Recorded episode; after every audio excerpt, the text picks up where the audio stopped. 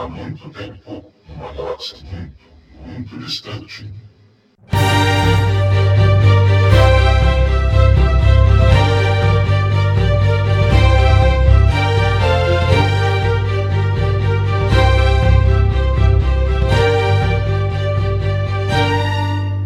Bom dia, boa tarde, boa noite para você que está acompanhando mais um episódio do Sozinho em Actor no YouTube, no Spotify, no Apple Podcasts, no Google Podcast, onde quer que você esteja escutando a gente. Para quem não sabe, para quem, quem, quiser procurar a gente no YouTube, a gente não tá como Sozinho Actor, mas sim como Jedi Center 3.0, que tem mais coisas além do que o podcast, como reviews de produtos lá de Star Wars que estão saindo no Brasil a gente faz unboxing também lá. E gameplay, por exemplo, já temos gameplay do episódio 1 e do episódio 2 do jogo Vader Immortal. E hoje eu queria começar, eu tô gravando isso um dia antes de passar o episódio 3 de, da primeira temporada de The Mandalorian no Disney Plus nos Estados Unidos, né? Estados Unidos, Canadá e Holanda. E a gente no Brasil vai ter muito provavelmente no final do segundo semestre do ano que vem já está confirmado que é no segundo semestre do ano que vem, mas não existe uma data ainda no momento, mas muito provavelmente final. Os países que vão receber no primeiro semestre do ano que vem, alguns recebem em março, alguns recebem em maio, mas o Brasil não está nesse, nesses dois pacotes. E tá todo mundo, tem muita gente querendo saber o que, que é, o que é um Mandaloriano, o que são os Mandalorianos, porque a gente tem a ideia de que seja o Boba Fett. E o Boba Fett não é um Mandaloriano, o Boba Fett é um clone. A gente sabe disso pelo episódio 2. E existe uma certa discussão se o Jango Fett, que é o pai dele, é ou não um Mandaloriano, porque o Jango Fett aparentemente se identifica como Mandaloriano, porém o Fenhal, que é um Mandaloriano, de quem eu vou falar hoje aqui, um pouco, um pouco sobre o Fenhal, ele diz que não, que o Jango Fett roubou a armadura e que ele não é um Mandaloriano de verdade. Mas o que interessa do novo cânone, não estamos falando do antigo cânone, nada do que estava em Knights of the Old Republic, ou nada do quadrinhos antigos também, não entra aqui, o Legends. A ideia é só para que você que não assistiu The Clone Wars, você que não assistiu Rebels, entenda o que já aconteceu com esse povo durante todo esse tempo. E o interessante é saber que tanto o John Favreau, que é o criador e um dos produtores de The Mandalorian, ele fez já personagem Mandaloriano, ele participou de The Clone Wars, dublando Mandalorianos já, e o Dave Filoni, que é também produtor executivo de The Mandalorian e foi o diretor do primeiro episódio da série, foi produtor executivo, diretor, roteirista, um pouco de tudo em The Clone Wars e Star Wars Rebels, que são as duas séries que têm mais detalhes sobre Mandalorianos no cânone atual. Então, o que que acontece? Lá no passado começam as Cruzadas Mandalorianas. Elas são mencionadas em três episódios de The Clone Wars e em um, em um de Rebels. As Cruzadas Mandalorianas são, as partes, a parte mais antiga da história desse povo. Ela não tem uma data muito específica no cânone atual, mas sabe-se que desde antes da Antiga República, os Mandalorianos viviam em guerra. A guerra faz parte da cultura mandaloriana, sempre fez parte da cultura mandaloriana Existem até algumas imagens deles usando espadas antes de. Uh, antes dos blasters, das pistolas que eles usam hoje em dia em Star Wars, né? Já que Star Wars se passa no passado. E essa cultura guerreira, em algum momento, ela saiu só do planeta Mandalore para expansão do povo para o restante da galáxia. Então, entre os planetas conquistados nessa época estão uh, Cronest, que é o lar do, do clã Ren, Ren, é o clã da Sabine Wren, que é uma das personagens principais de Star Wars Rebels, da animação Star Wars Rebels, e Concord Dawn, lar dos protetores de Concord Dawn, que também tem no Fenhal, líder dos protetores de Concord Dawn, um personagem bastante importante em Rebels, embora ele não tenha uma participação muito grande. Quando ele participa, é extremamente importante. Em algum momento é sabido também que eles devastaram um planeta chamado Ubduria, por considerar o seu povo como covarde e sem honra. Então, honra é algo muito importante para o Mandaloriano, embora possa se dizer pela história que o conceito de honra deles e em vários momentos o que é honra para um não é honra necessariamente para o outro, né? Então, o que aconteceu com essa expansão? Eles começaram a expandir em algum momento eles trombaram com a República. E o que a República tinha? Os Cavaleiros Jedi. Então, quando essa expansão, ela eventualmente ela atingiu as fronteiras da República, ela levou a Guerra Mandalorian Jedi, Mandaloriana Jedi. E o que se sabe desse período, na verdade, é que os Mandalorianos eles usavam espada e armadura. E os primeiros conflitos, eles, conflitos, eles vieram, eles perderam porque eles não estavam preparados para lutar com pessoas treinadas na força. Obviamente existem Mandalorianos que são sensitivos à força, mas não faz parte da religião, não faz parte da cultura deles. E eles não tinham treinamento para isso, na verdade. Então, toda a armadura atual mandaloriana, o arsenal deles foi desenvolvido para combater contra os Jedi. Isso acabou levando durante a história da galáxia os Mandalorianos a serem famosos, principalmente como caçadores de recompensa, os caçadores de recompensa Mandalorianos a serem famosos por serem bons contra Jedi, por se darem bem uh, contra os guardiões da Velha República. Essas guerras elas duraram gerações e em algum momento reinou a paz no planeta Mandalor. O planeta Mandalor tem muitos clãs, muitas famílias, é uma organização extremamente complexa, onde você tem clãs que devem respeito às famílias, é meio medieval, meio Game of Thrones ali. Em algum momento, teve um paz entre os Mandalorianos e os Jedi, a ponto de o Tarre Vizsla ser o primeiro e único Mandaloriano conhecido até o momento no cânone a ser treinado pelos Jedi. Ele continuou usando uma versão da armadura Mandaloriana. É possível ver ela com alguns detalhes um pouco na animação Star Wars Rebels. E tem um episódio da animação de YouTube Forces of Destiny que tem uma estátua do Tarre Vizsla que dá para ver ele um pouco melhor, embora dê para ver a face dele no capacete. E ele foi, ele se tornou o primeiro Jedi Mandaloriano e por enquanto o único a ter aparecido no canon. O Tarre Vizsla ele criou o Dark Saber. O que é o Dark Saber? É um sabre de luz negro. É um pouquinho estranho isso, meio cientificamente, mas já é uma coisa que já existe desde The Force Unleashed, mesmo The Force Unleashed não sendo mais canon. E foi algo que ficou tão. Os fãs adoraram tanto naquela época no jogo que foi levado para The Clone Wars. Mas já tem mais de 10 anos, eu continuo achando a ideia horrível. Porém, ele, tem um, um, visual todo muito característico, parecendo mesmo uma. Muito mais uma espada, já que o sabre de luz é mais tipo um bastão de luz, quase praticamente. Em algum ponto, o Tarrevisa ele se desligou da ordem e se tornou o Mandalor. O que, que é o Mandalor? É escrito diferente do planeta Mandalor, mas se fala praticamente igual. Ele é o líder do planeta.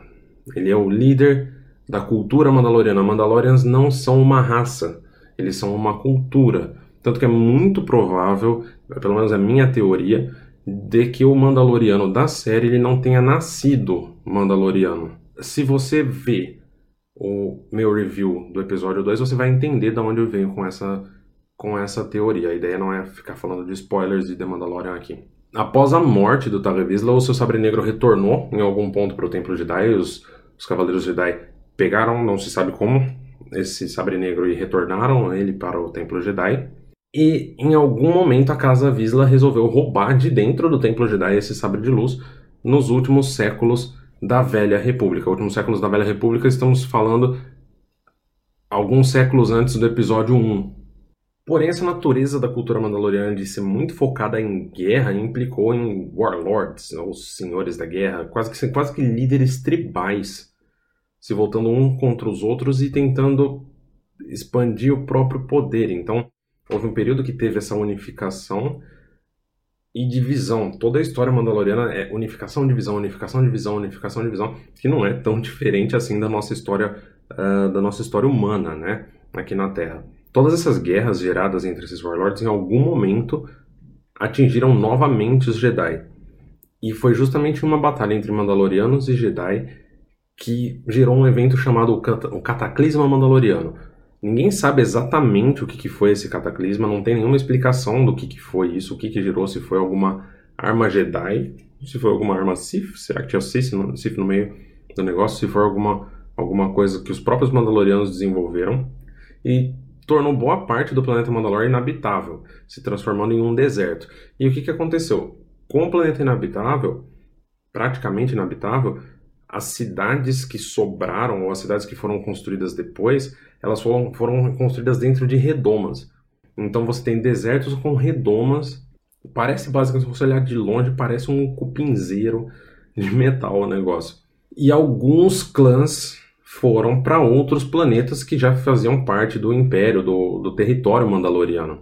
Outros ficaram, obviamente, no planeta Mandalor, o planeta Mandalor sendo o centro de poder. E aí a gente tem todo um período de vácuo ali da história até a gente chegar na Guerra, na Guerra Civil Mandaloriana, a primeira que a gente tem conhecimento, a primeira que é chamada de Guerra Civil Mandaloriana. Cerca de cinco anos antes do episódio 1 de A Ameaça Fantasma, um novo grupo de ideia com ideias pacifistas conhecidos como Novos Mandalorianos ou Neo-Mandalorianos surgiu liderado pela Satine Crise. Quem que é a Satine Crise? É o amor da vida do Obi-Wan. Esse grupo acabou vencendo uma guerra civil onde a Satine emergiu como duquesa de Mandalore e os clãs guerreiros foram exilados para Concórdia, uma das luas de Mandalore, não para Concord Dawn, para Concórdia, apesar do nome ser parecido. E durante esse período pré-episódio 1, o Obi-Wan e o Qui-Gon eles viveram um ano no planeta protegendo a duquesa e fugindo de caçadores de recompensa. Foram, foi um ano bastante complexo da vida dos três, forçando os três a viver na estrada. Isso é uma descrição que o Obi-Wan dá em The Clone Wars. Esse período acabou levando ao amor proibido entre o Jedi e a duquesa, onde a gente sabe de The Clone Wars, inclusive, que se ela tivesse pedido, o Obi-Wan teria saído da ordem, uma coisa que ela não pediu. E aí você vê já a diferença de personalidade entre a da Duquesa e do Obi-Wan para a Padmé e o Anakin. Do, o que aconteceu com Mandalore durante as Guerras Clônicas? Quando a gente entra finalmente na série The Clone Wars, você tem a Duquesa Satine há, cinco, há cerca de 5 anos no poder, você tem uma sociedade desenvolvida e pacífica. E você tem o pré-Visla, se você for trazer o nome, ele é realmente descendente do Tarre Visla, que foi o primeiro Jedi Mandaloriano. O pré-Visla ele posa como sendo um neo-mandaloriano, como sendo um mandaloriano pacifista. Ele é governador da Lua de Concórdia, mas ele criou secretamente um grupo de terroristas chamado de Death Watch. Eu não lembro qual que é a tradução em português, tá? Vocês vão me perdoar. O Visa ele se aliou com o Doku durante as Guerras Crônicas, com o Conde Doku, Conde Dokkan, na esperança de que a República fosse acreditar que uma invasão a um planeta neutro, como Mandalor, era necessária, e aí o grupo dele conseguiria derrotar a República e ser considerado pela população como salvadores da pátria. E é um plano tão esburacado, mas tão esburacado que dá praticamente dó. Mas enfim, qual vilão de Star Wars tem um plano decente? Não me venha falar o Imperador, porque ele fez duas Estrelas da Morte e ainda foram lá e fizeram a terceira. E ainda é capaz de me falarem que em The Rise of Skywalker, que era ideia dele a terceira também. Sim, eu tô falando da base Starkiller. O Death Watch, depois de não dar certo, isso ele come começou a se vender como um grupo de mercenários pela galáxia, inicialmente trabalhando junto com o senador separatista Lux Bonteri para se vingar do Conde do Khan, Conde do Ku, porque o Conde havia assassinado a mãe do Lux. Eventualmente, o Death Watch se uniu ao Shadow Collective, ao Coletivo das Sombras, vamos chamar assim, que foi um grupo criminoso criado pelo Darth Maul, unindo Black Sun, os Huts e o Sindicato é o Sindicato Pai que a gente vê aparecendo sendo mencionado no, no filme do Solo. O plano do Death Watch de aparecer como salvadores da pátria voltou e dessa vez acabou realmente dando certo, porque aí foi uma invasão de sindicatos do crime e ninguém sabia que o Death Watch estava trabalhando junto e o Death Watch apareceu salvando em algo que a Duquesa Satine não tinha conseguido resolver o problema. A vantagem dessa vez foi que o Pré-Visla ele tinha combinado com o inimigo quem que ia ganhar, que é uma parte importante, porque quando você se une com alguém e vai tentar aparecer como salvador, você tem que combinar com a outra pessoa que ela vai perder. O problema foi que o Previsla achou que ele seria o Mandalor, e obviamente com o Darth Maul ali não ia dar muito certo. Ele até tentou, ele prendeu o Darth Maul, só que o Maul obviamente escapou, desafiou o Previsla para um duelo. Por honra, o Previsla aceitou e obviamente o Maul venceu um duelo de sabre de luz, né? O Maul instaurou o ex-primeiro-ministro Almec como líder oficial e acabou ficando como líder real, onde só poucas pessoas, só o Death Watch acabava sabendo realmente que o Maul estava no poder nesse ponto. Isso levou uma parte do Death Watch a se revoltar contra o Darth Maul, porque, como um grupo extremista, eles se recusaram a seguir alguém que não fosse Mandaloriano, apesar dele ter vencido o duelo que estava dentro do código de honra Mandaloriano esse grupo acreditava que esse que o código de honra só pode ser seguido por mandalorianos, que não, não tem que não, alguém de fora não pode pedir esse duelo. Quem é a líder desse grupo? A Bocatan Crise. A Bocatan Crise é irmã da Satine, mas ela sempre foi do Death Watch, ela sempre discordou da irmã dela, ela nunca participou dos Neo-Mandalorianos. A situação se tornou tão desesperadora que a Bo-Katan e o Obi-Wan acabaram trabalhando juntos para tentar retirar o Maul do poder. E na verdade quem acabou fazendo isso foi o Darth Sidious, que venceu um duelo muito legal na quinta temporada contra o Maul e o Savage. O Savage Opress, que é irmão mais novo do Maul e que estava como aprendiz do Maul naquele momento. Curiosamente, nesses episódios a gente tem uma cena muito forte que é a morte da Duquesa Satine, que foi assassinada pelo Maul na frente do Obi-Wan, justamente por vingança. E aí tem um período que se chama o Cerco a Mandalor. The Siege of Mandalore. Essa parte da história é contada no início do livro Ahsoka, com base em scripts não completados, não completos, não filmados, não gravados, de The Clone Wars. E agora que vai sair a sétima temporada, que deve ser a última, em 2020, esses episódios vão ser filmados. Então eu não vou colocar muitos spoilers aqui. Só para vocês entenderem, resumir sem muitos spoilers, o Maul de alguma maneira retoma o controle do planeta e a República envia a Sokatano e a 501st, a 501, que é o grupo de clones liderado pelo Rex uh, na Clone Wars e que tem como general o Anakin. E para quem nunca assistiu The Clone Wars, a 501 é justamente aquele grupo de clones que está atrás do Anakin quando ele entra já como Darth Vader no Templo Jedi. A República envia a Sokatano e o Rex para liderar o planeta. Isso se passa ao mesmo tempo que a batalha de Coruscant no episódio 3. Então, enquanto a gente está vendo no episódio 3 o Anakin e o Obi-Wan tentando resgatar o Palpatine, a Ahsoka e o Rex estão lutando contra o Maul em Mandalore. Obviamente, a Ahsoka e o Rex acabam sobrevivendo à Ordem 66, e para quem só assistiu os filmes que viu o Maul em solo, sabe que ele também sobreviveu. The Clone Wars termina com a Bo-Katan como a Mandalore, como a líder de Mandalore, ela não, não assume o título de duquesa, mas isso foi uma paz que durou muito pouco. O Império quis tomar o planeta logo depois, e a Bocatan foi traída pelo Gar Saxon, líder do clã Saxon, que viraram depois os supercomandos imperiais, que na verdade são praticamente Stormtroopers com cara de, de Mandaloriano, jetpack e tudo mais, extremamente baseados em uma das primeiras artes conceituais para o Boba Fett, em que o Boba Fett seria realmente um soldado do Império inteiro branco e não um caçador de recompensas no episódio 5. Para quem não está acostumado ou não sabe, a cena do Boba Fett aparecendo no episódio 4 só foi filmada para a edição especial de 1997 e continuou lá até então. O Gar Saxon se tornou então o vice-rei de Mandalore, sendo a autoridade máxima mandaloriana dentro do Império. Star Wars Rebels começa 5 anos antes do episódio 4 e 14 anos depois do episódio 3. Ali mais ou menos no meio, durou 4 temporadas, foi acabar cerca de um ano antes do episódio 4. E é uma série muito boa, é uma série realmente muito boa. Uma das personagens principais de Rebel é a Mandaloriana Sabine Wren. A Sabine ela já foi parte do Império e ela tem problemas com a família por ter desenvolvido uma arma que ela chamou inclusive de a Duquesa em homenagem, entre aspas, né, à Duquesa Satine. Durante o seriado, a Sabine e os rebeldes de Lothal, eles tentam, sem muito, muito sucesso inicialmente, trazer os protetores de Concord Dawn para o lado rebelde. Concord Dawn é um sistema dentro do território mandaloriano e os protetores são um grupo de mandalorianos que protege Concord Dawn, tá no nome. E eles são liderados por Fen Hao. A primeira aparição dos mandalorianos, além da Sabine, em Star Wars Rebels, é justamente no Fen Hao, porque os rebeldes precisam passar pelo sistema e eles tentam convencer o Fenral a se juntar a eles, não conseguem e acabam tendo meio que sequestrar ele e forçar ele a dar ordem de os protetores deixarem os rebeldes passarem.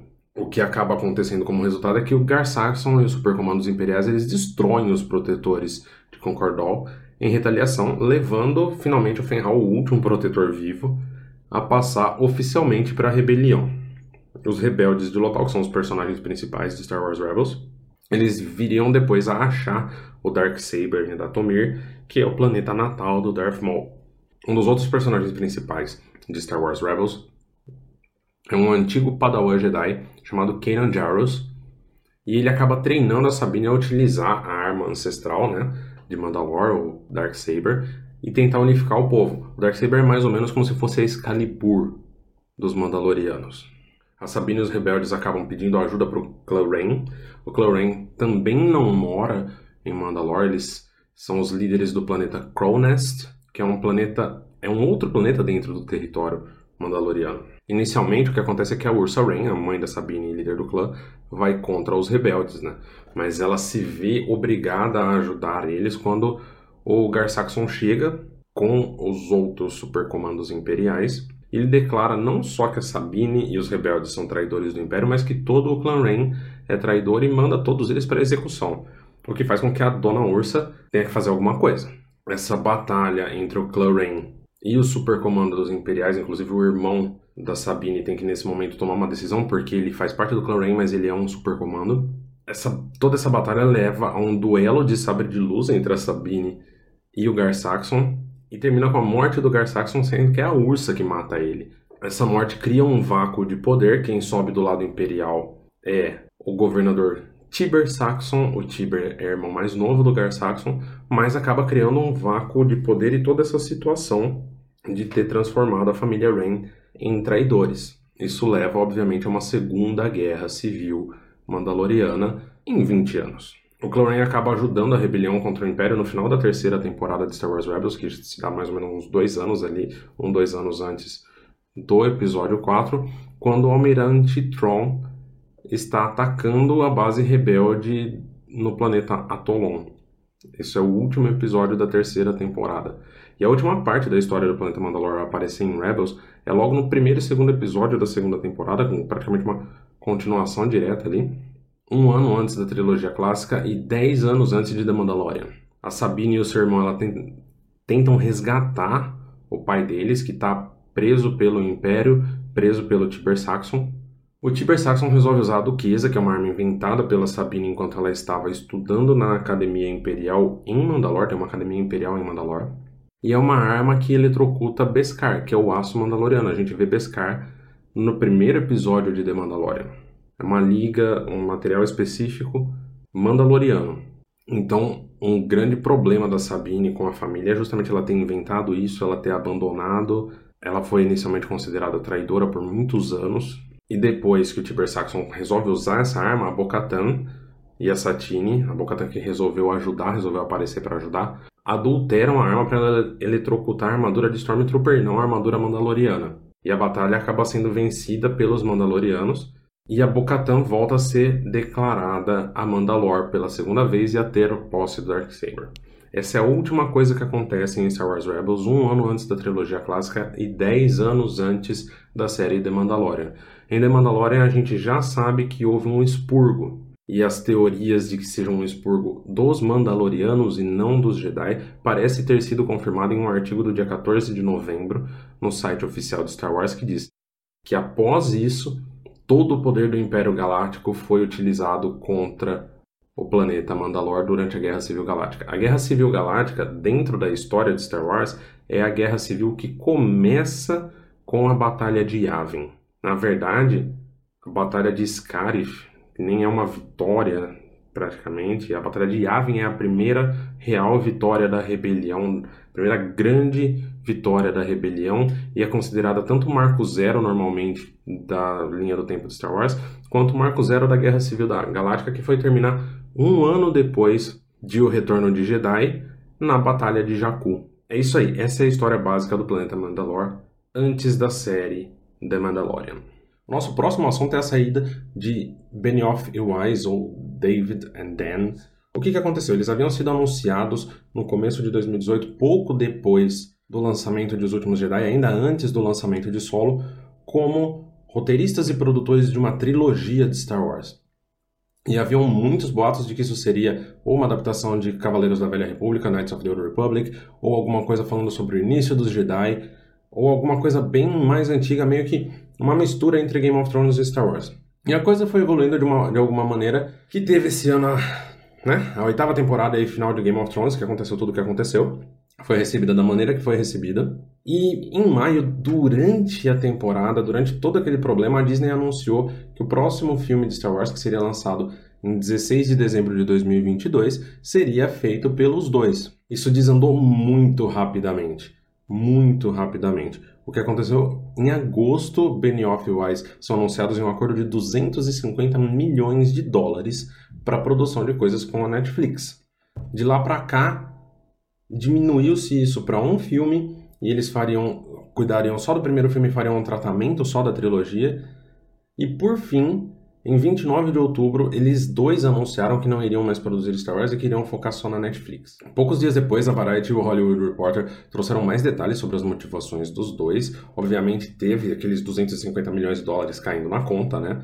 Mas a princípio eles tentariam fazer as duas coisas ao mesmo tempo, que foi algo que a Kathleen Kennedy não gostou, obviamente não gostou. Você contrata alguém para cuidar de uma trilogia para você e de repente eles estão dividindo o seu trabalho. A gente não está falando entre você trabalhar numa loja durante o dia e de garçom durante a noite. A gente está falando de milhões de dólares numa produção gigantesca. E aí eles passaram um tempo de férias na Itália, os dois passaram um tempo de férias na Itália, inclusive pensando na história, procurando locações ali. Mas pessoas próximas a eles informam realmente que eles ficaram muito assustados com o backlash que aconteceu com Game of Thrones. Aí a Netflix bateu na porta, ofereceu muito mais grana do que a Lucasfilm, e eles ficaram com medo de fazer um filme de Star Wars. Se você está me escutando e achando tudo isso muito bom, eu sinto muito, mas você está muito errado. Isso são pessoas. A gente está, infelizmente, numa cultura onde os fãs se acham donos da arte muito mais do que o artista. Onde você tem artistas com medo de fazer a sua arte, eles não são os únicos a falarem isso sobre Star Wars, já tiveram outros diretores, outros produtores de conteúdo que já falaram, por exemplo, no Twitter, que não têm vontade de trabalhar em Star Wars por causa dos fãs, por causa, porque eles viram o que aconteceu com o Ryan Johnson. Eu não gosto tanto assim de Os Últimos Jedi, e da mesma maneira, eu tenho que respeitar o artista por trás disso. A obra não é minha. Eu posso não gostar da obra, mas eu querer mal pro cara, eu querer mal pra pessoa, que ela saia do emprego, que ela perca um emprego, que ela nunca mais consegue consiga alguma coisa. Tem gente até hoje atacando o novo filme do Ryan Johnson. Porque não gostou de Os Últimos Jedi. Gente, ok, não gostou de Os Últimos Jedi, legal, deixa o cara e fazer os outros filmes dele. E aí eu sou obrigado a trazer para algo que voltou a, a, nossa atenção nos últimos dias. A cena do Han Solo com o Grido. O que, que aconteceu? O Disney Plus saiu nos Estados Unidos, no Canadá e na Holanda com versões restauradas em 4K das edições especiais. E há mais uma alteração ali naquela famosa cena do Han Solo com o Greedo. E obviamente a Disney foi muito rápida em falar que a alteração quem fez foi o George Lucas.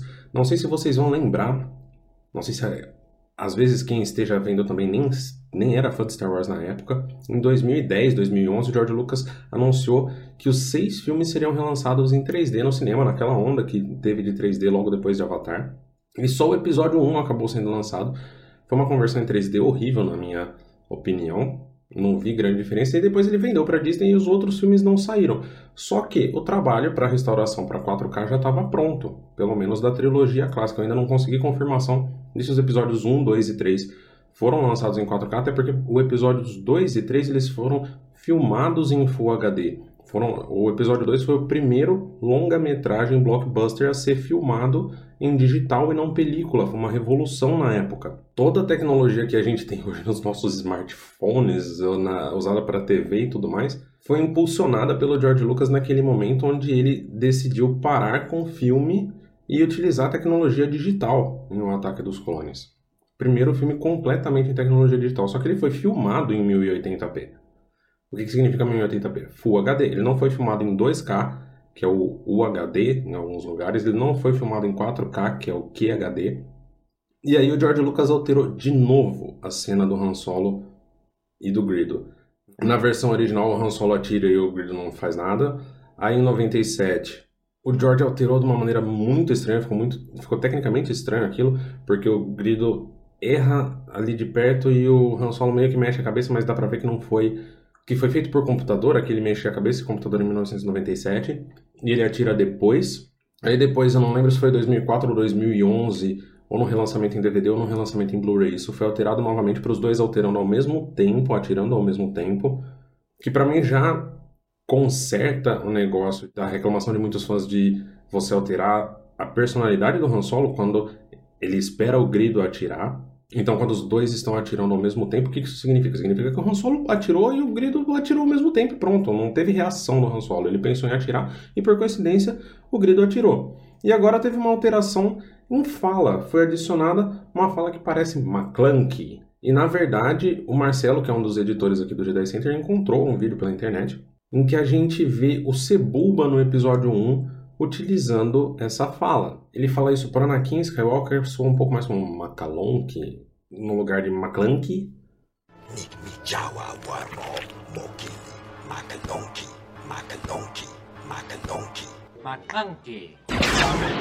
Mas isso daí é Huttese, que é a língua dos Huts, e de acordo com a legenda significa algo como vai ser o seu fim. E por que que eu linkei isso justamente com as críticas a D&D? Porque de novo criticaram o George Lucas pelas mudanças. E embora eu não goste de todas as mudanças que ele faz, tem algumas que eu acho realmente desnecessárias. Porém, todavia, contudo, enquanto criador de conteúdo, eu acredito que o artista deve ter o direito de fazer o que ele quer com a obra dele. Você tem o exemplo do Tolkien voltando ao Hobbit e alterando toda a participação do Smeagol em O Hobbit para fazer sentido com O Senhor dos Anéis. Só que isso foi, sei lá, década de 50, década de 60. A gente olha para obras de pessoas que morreram e a gente pensa, pô, não, ele fez uma vez e ficou. Não, é um trabalho. Existem estudos de raio-x sobre a Mona Lisa com diferenças de desenho ali, que ele foi alterando até chegar na forma que a gente conhece. E o George Lucas é o artista, não é como se ele estivesse pegando um outro filme e alterando. Então, se alguém que seja o J.J. Abrams, o Ryan Johnson, o Spielberg chegar e falar: Não, eu vou criar eu uma edição especial de Star Wars. Não. Aí, não, aí eu não acredito que eles tenham esse direito. Mas você criticar o George Lucas por melhorar, na cabeça dele, claro, a obra dele só porque você não gostou da, me da melhora, da alteração, você está ultrapassando uma linha, não é você o artista. Então, embora eu não goste de todas essas alterações, eu sempre acabo preferindo assistir as Special Editions, as mais novas que tem os Ewoks piscando, porque depois que você assiste uma vez e você volta para assistir as antigas sem os Ewoks piscando, é muito estranho porque parece que eles estão drogados, que eles não piscam. Assistir o episódio 4 sem a cena do Jabba também é muito estranho, faz falta depois que você está acostumado. As outras pequenas cenas também fazem falta. E aí você sempre acaba escutando algum fã falando: "Ah, mas tem coisa que não que podia deixar o mudado e tem coisa que podia não deixar o mudado". E aí pega-se normalmente o exemplo das mudanças que foram feitas em Bespin no episódio 5 que mostraram mais o lado de fora da cidade sem mudar muito partes da história em si, mais melhoras de efeitos visuais. Só que você não, é, não tem um consenso, não tem como fazer um consenso disso. E, de novo, ele é o artista. O filme é dele. Enquanto ele estiver vivo, se ele quiser adulterar, se ele quiser alterar, eu vou sempre defender o direito dele de fazer isso, ainda que eu possa não gostar de algumas das modificações. E aí, já falando em liberdade de artistas, o Marcelo Skywalker fez o favor de postar lá no Jedi Center nessa semana uma notícia onde o J.J. Abrams declara sair da sua zona de conforto em Ascensão Skywalker. Eu vou ler aqui o que ele falou. Nesse filme eu me senti mais livre. No episódio 7 eu me apeguei a um estilo de abordagem que parecia certo na minha cabeça para Star Wars. Era sobre encontrar uma linguagem visual como filmar em locações e fazer coisas práticas. Continuamos assim no episódio 9, mas eu me encontrei fazendo coisas que não imaginava na época do episódio 7. E aí ele deu um tapa naquele fã chato de justamente o fã que ataca o Ryan Johnson. Porque você tem, infelizmente, uma parte do fandom que, que acredita que o J.J. Abrams chegou para consertar o mal que o Ryan Johnson fez. Então o JJ continua. Ryan me ajudou a lembrar do motivo de comandarmos esses filmes, de não fazer apenas algo que você já viu antes. Não vou dizer que me senti preso ou limitado ao que podia fazer no episódio 7, mas eu gostaria de fazer algo que remetesse à trilogia original na época. E no 9 eu me encontrei desejando por algo mais. Em outras entrevistas, o J.J. Abrams também já havia falado isso, de que assistir o episódio 8 fez ele se sentir mais livre. Porque o episódio 7 tem o criticismo sobre o episódio 7, realmente de que ele é muito dentro da estrutura do episódio 4, com uns pedacinhos de episódio 5 e de episódio 6 ali.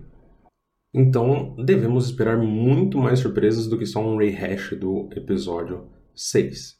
Ainda nessa semana saíram algumas, alguns boatos sobre o que poderia ser esse filme de 2022 agora que D&D saíram.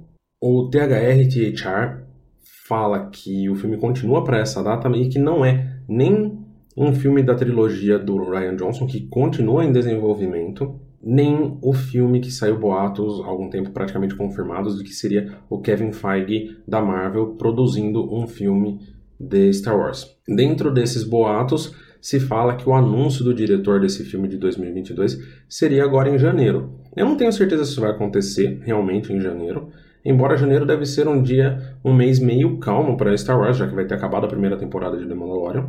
The Rise of Skywalker já vai ter estreado, se for final de janeiro talvez faça um pouco mais sentido. Eu particularmente acredito que se eles não anunciarem esse diretor até março, no máximo abril, vão deixar esse anúncio para Celebration em Anaheim no final de agosto de 2020. Mas talvez aí já seja um pouco tarde, já que o filme tem que estrear em 2022. Dentro desse futuro da Lucasfilm, o THR também fala que no futuro tanto o Dave Filoni quanto o John Favreau quanto a Michelle Reivan é R-E-J-W-A-N. Vai saber como é que fala. Que é a vice-presidente sênior da Lucasfilm de desenvolvimento e produção de live action devem passar a ter mais controle criativo. Isso vem um pouco de encontro a algumas discussões que tem tido na internet sobre que eles deveriam tomar o lugar da, da Kathleen Kennedy. E me parece que falta um pouco de informação ao fandom nesse sentido. Porque a Kathleen Kennedy ela é produtora, mas produtor não é uma pessoa que faz tudo. Se você observar os documentários tanto das prequels quanto da trilogia clássica, você tem, mesmo documentários de making off de outras produções, você tem vários tipos de produtor executivo. Produtor executivo é um título extremamente amplo, tanto que os dois diretores que foram demitidos de solo, eles ganham os créditos de produtores executivos. E aí você tem o produtor executivo, que é responsável pela parte criativa, e o produtor executivo que não é responsável por ficar metendo o bedelho na história, que só é responsável por fazer aquilo funcionar. E é muito interessante quando você olha os making-offs das prequels que o Rick McCallum, que foi o produtor das prequels, ele era esse cara, ele não batia de frente com o George Lucas. Ele simplesmente falava, o George Lucas falava, quero isso, o Rick McCallum dava um jeito. E a Kathleen Kennedy, ela está só atrás do Kevin Feige na história das bilheterias de Hollywood. E por 40 anos ela tem feito assim. Ela é a produtora que faz funcionar. Ela contrata um cara para ser criativo e ela faz funcionar. Não é a mesma, não existe no cinema, com exceção do Kevin Feige na Marvel, que a Marvel meio que trata os filmes como se fosse uma grande série de televisão, não existe no cinema o papel do showrunner. Showrunner nunca é um papel que é realmente creditado, mas é o cara, é o produtor executivo que é responsável por manter uma coesão entre os vários diretores e roteiristas. Então você tem, por exemplo, em Doctor Who, o Chris Chibnall é o atual showrunner, Benioff e Weiss foram os showrunners de Game of Thrones, e o Dave Filoni e o John Favreau são os showrunners de The Mandalorian, mas The Mandalorian tem cinco produtores executivos, incluindo a Kathleen Kennedy. Eles não fazem o Dave Filoni e o John Favreau o papel de produtor que faz a coisa funcionar, que vai atrás de contratar firma, que vai atrás da parte business do negócio. E isso é o que a Kathleen Kennedy faz.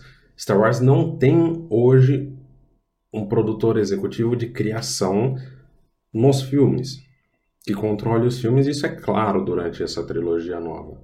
Mas eles não têm essa condição de substituir a Kathleen Kennedy, eles precisariam estar em paralelo com a Kathleen Kennedy ou quem quer que venha a substituir a Kathleen Kennedy na parte de business da Lucasfilm. Para terminar o episódio de hoje, começaram a sair agora posters e TV spots de The Rise of Skywalker. Eu não vou comentar muito eles aqui, porque eu mesmo não gosto de assistir os TV spots, porque eu sinto que eles entregam muita coisa. Os TV spots de Os Últimos Jedi entregaram que a Rey ia pegar o sabre de luz do Kylo Ren. Era uma coisa que eu não queria ver, mesmo os TV spots de The Force Awakens. Eu fugi muito de ver, mas já me deu um pouco mais de informação do que eu gostaria. Então eu vou me abster de comentar eles aqui no podcast. Falta menos de um mês para The Rise of Skywalker, a gente vai ver eles lá. E aí, logo depois do filme, eu faço um episódio comentando o filme, que eu acho que é mais legal do que agora ficar fazendo a cada TV spot que sair, que vão ser uns 20 pelo menos, ficar fazendo um vídeo de análise. Eu espero que vocês tenham gostado. Até o próximo vídeo, que deve ser um review do episódio 3 de The Mandalorian.